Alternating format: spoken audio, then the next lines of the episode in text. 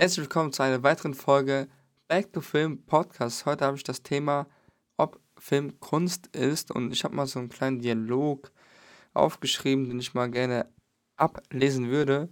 Also, ist Film Kunst? Film ist vieles, für jeden was anderes, sei es eine Ablenkung aus dem Alltag, ein actiongeladener Film, der Dopamin ausschüttet, eine romantische Geschichte, die zum Weinen bringt oder vieles mehr. Jeder hat eine andere Wahrnehmung über einen Film, sei es Glück, Hass, Trauer, Ekel und so weiter. Es gibt Unmengen Filme mit verschiedenen Geschichten und Darstellungen, aber ist Film Kunst?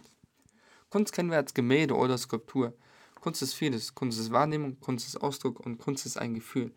Mit Kunst kann man viele Emotionen hervorbringen und genau das macht der Film auch. Er erzählt eine Geschichte mal mit Ton und Bild, mal mit Musik und Bild und mal nur mit Bild.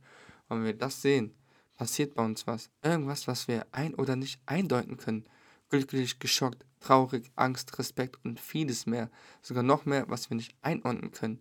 Und wenn das ein Film schafft, ist der Film dann Kunst?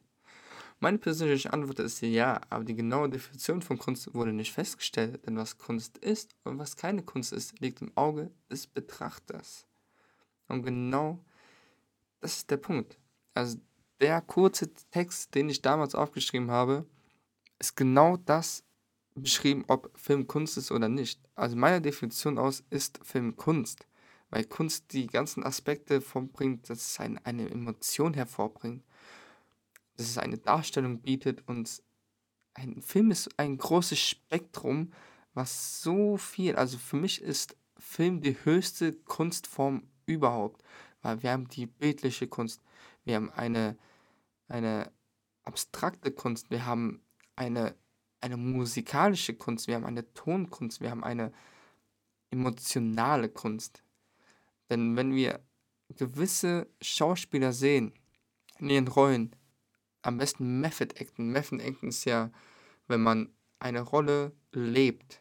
Zum Beispiel Heath Ledger hat ja den Joker gespielt in Dark Knight und er war ein Method Actor.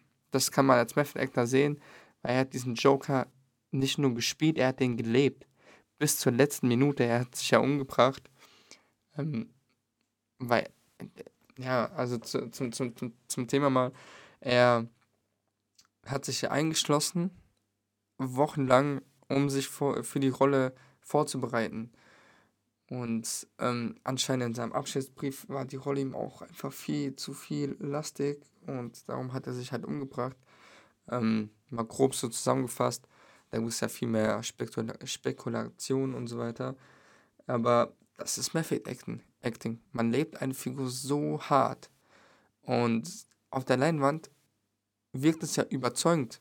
Darum hat ja Heath Ledger einen Oscar gekriegt, also nach seinem Tod natürlich, ähm, hat er den Oscar gekriegt für den besten äh, Nebendarsteller in einem Film.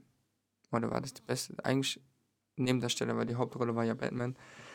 Aber trotzdem, das ist krass. Es gibt ja so, so viele Filme, die eine Emotion hervorbringen.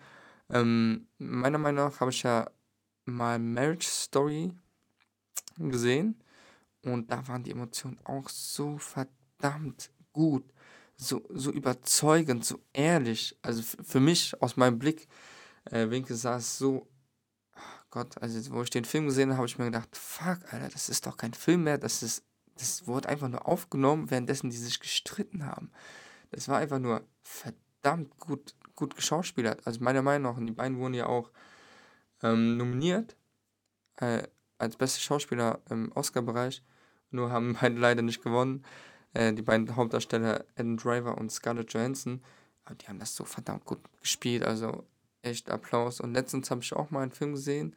Äh, Palm Springs hieß es. Und die Schauspielerin weiß ich gerade nicht mehr. Die war nur ähm, bei How I Met Your Mother zu sehen am Ende.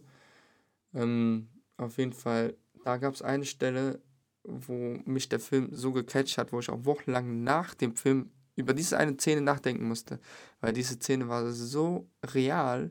Es ist keine so bedeutende Szene, aber ich finde, das ist für mich so, eine äh, so, so, so ein Schlüsselmoment des Filmes. Ähm, ich weiß nicht, ob andere das aussehen. Ich habe mal Reviews gelesen, dass es auch genauso ist. Aber da war eine Szene, da hat die einfach nur vor Freude gelächelt. Sie war einfach nur froh, dass sie gerade mit dieser Person eine Zweisamkeit hat und dass sie nicht allein auf der Welt ist. Einfach mit, mit der Person zusammen und es, es war nur ein Lächeln. Es war einfach nur so, so dieses, du lächelst un unterbewusst und merkst, oh fuck, ich lächle ja. Und es, es war so verdammt emotional. Also ich fand es sehr emotional, weil ich kenne diese Gefühle, wenn man so verliebt ist und man ähm, freut sich einfach so wie, wie sonst was, wie, wie, ach Gott, wie so ein äh, Honigkuchenbär. Pferd, heißt das so? Auf jeden Fall war das sehr, sehr krass, diese, diese Emotion zu sehen. Ich habe gedacht, oh Gott, Alter, wie, das war, das war eine echte Emotion. Da habe ich erstmal recherchiert, ob die zusammen sind, weil die, die Chemie, diese Chemie zwischen beiden hat auch sehr gut funktioniert. Nur die beiden waren ja schon, also der Andy Samberg ist ja schon verheiratet und hat auch zwei Töchter, soweit ich weiß. Und die andere Schauspielkollegin, ich hab's gerade nicht im Kopf. Ich hab's gerade echt nicht im Kopf. Ich müsste das jetzt nachgoogeln, nachrecherchieren, ob ich da was Falsches sage. Aber mir fällt der Name gerade nicht ein. Ich hab's gleich. Ich hab's gleich. Gleich hab es. äh, Christian Milotin. Christine Milotin. äh, sie hat auch bei The Wolf of Wall Street mitgespielt. Und das war einfach, also ich fand diese Emotion sehr, sehr krass. Sehr, sehr, sehr, sehr krass. Und sie hat auch einen Partner. Also die waren nicht zusammen zu dem Zeitpunkt, aber diese Emotion war einfach heftig. Also ich fand meiner Meinung nach diese, das, das sind so Emotionen, die, die mir wieder Emotionen hervorbringen. Und das ist meiner Meinung nach, Kunst soll eine Emotion hervorbringen. Also das ist meine Meinung nach, weil Kunst wurde ja nicht definiert. Aber ich finde, Kunst sollte doch Emotionen hervorbringen, oder nicht? Also was sagt, was sagst du? ob Kunst äh, Emotionen hervorbringen soll oder nicht. So, und jeder kann sich ja wieder seinen Teil zu der Sache, zu dem Thema äh, dazu denken, ausdenken, ähm, dazu dichten. Und dann würde ich sagen, wir sehen uns einfach in einer weiteren Folge von dem Podcast hier. Und mein Name ist Dennis Jackson und ich wünsche dir einen wunderschönen Tag. Tschüss.